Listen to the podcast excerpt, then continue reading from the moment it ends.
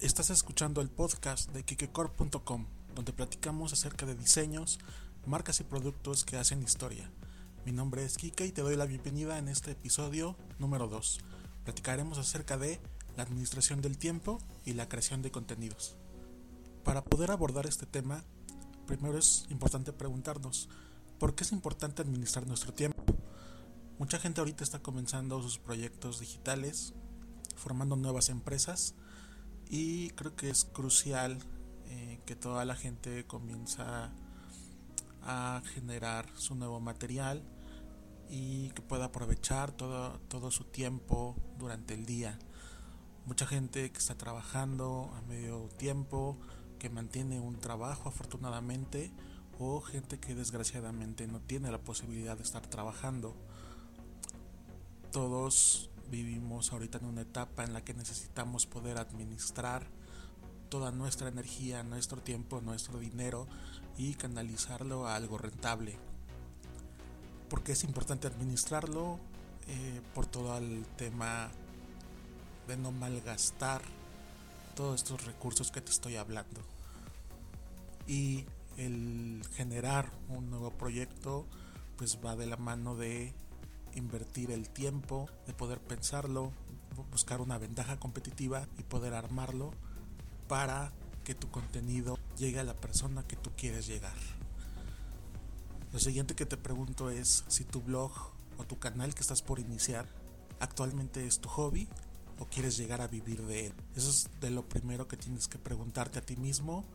Si tú quieres comenzar con un blog, con un canal de YouTube, hacer eh, tutoriales, reacciones, reviews, es decir, todo este material gráfico, hay que trabajarlo, hay que darse su tiempo, o si vas a trabajar el tema de la opinión, de la redacción, pues es como poder estructurar un blog. Como te decía en el episodio anterior, buscar obviamente un tema de dominio primero, checar los nombres disponibles y poder trabajar las plataformas hacia dónde va a ir toda tu información.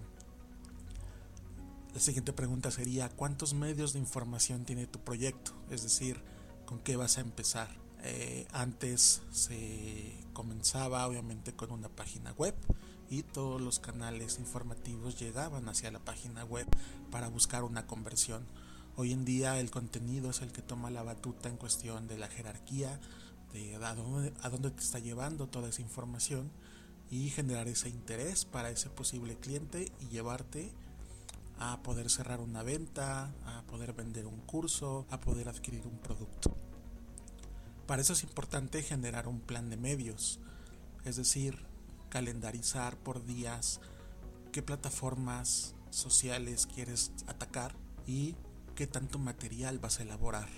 No vamos a estar saturando con un contenido de calidad todos los días porque te vas a, vas a quemar todo tu material muy rápido. Es decir, vas a hacer un esquema de a lo mejor un día posteo un blog, posteo un contenido informativo, tal vez un martes o miércoles, posteo una imagen, posteo un meme que ahorita están muy de moda o algún enlace externo de internet.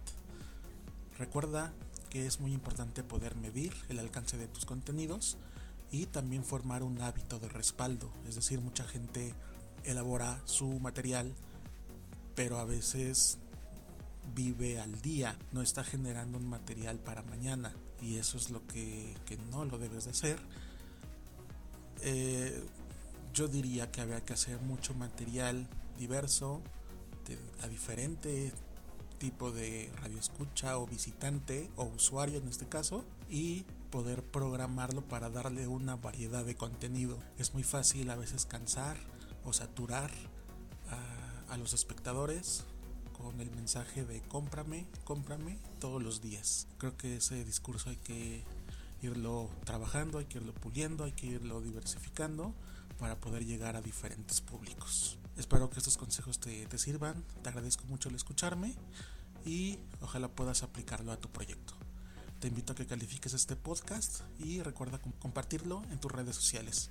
Nos escuchamos en el siguiente episodio. Esto fue kikecorp.com.